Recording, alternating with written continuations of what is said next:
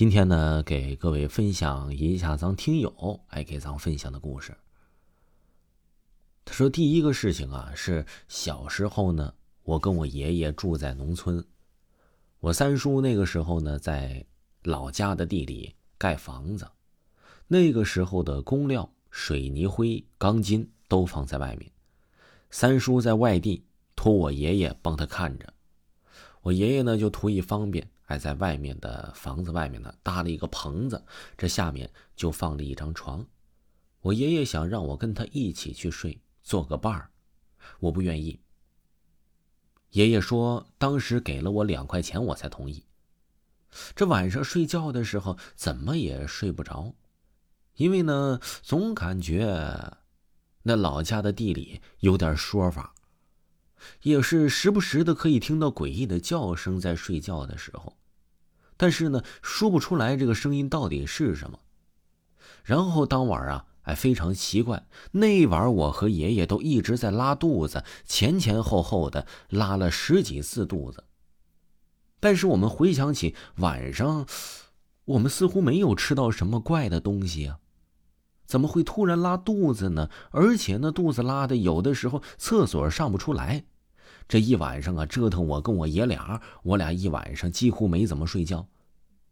然后呢，第二天五点就起来了，跟爷爷回去跟家里说了这个事情。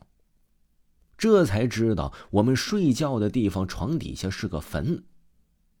但是说这睡觉的床底下是个坟，怎么会和拉肚子有影响呢？于是啊，这老家的人也就给了解释了。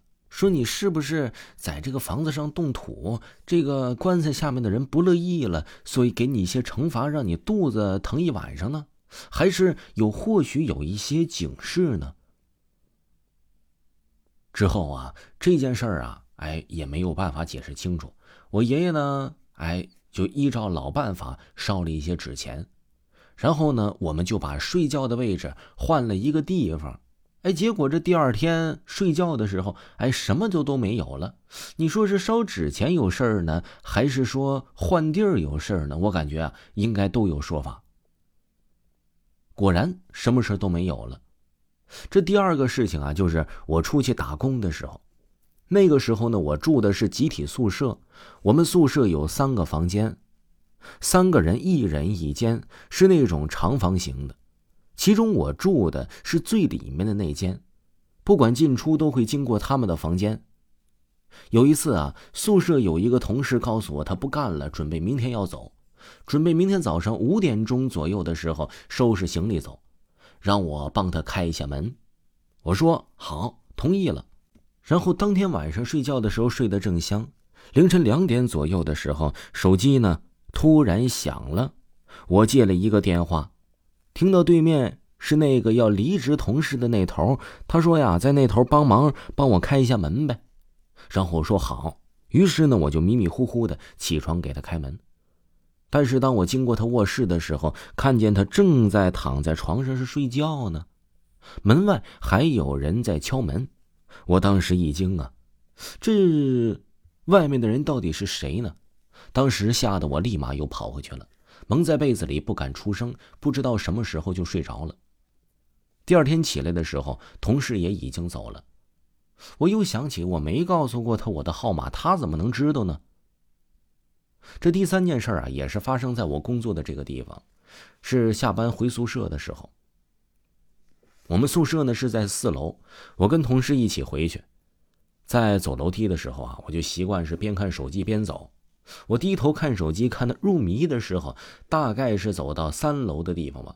我一边看手机，一边突然抬头，看到了一张披头散发的脸，是个女人的脸，吓得我立马就把手机丢了，疯了似的往上面跑。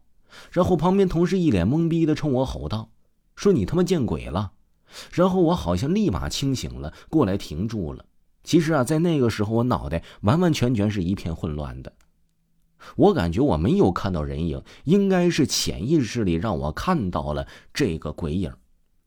然后我立马清醒，停住了，跑回来捡了手机，屏幕已经碎了。我跟同事说我刚刚看见的，他也不相信。我估计那栋楼很破旧，估计得有五六十年的历史了吧。现在已经被拆了，但是在我离职的之后的时候呢，我依然听过很多关于这个楼的种种说法。至于被拆呀，好像是也有一些说法。听众朋友，本集就给您分享完毕了。维华呢将在今天推出咱们大案纪实节目，都是真实的案件，非常好听，其恐怖的程度不亚于咱们的民间鬼故事，而且呢都是一些真人真事儿，你听过的案件，你听过的大案。喜欢的朋友一定要记住，点击咱们的头像，在账号的第一行就可以看到本部专辑了。喜欢的朋友一定要去啊！另外，咱们这部专辑啊也是限时免费三个月，而且收听时间过长还会有 VIP 相送哦。喜欢的朋友一定不要错过，咱们下期再见。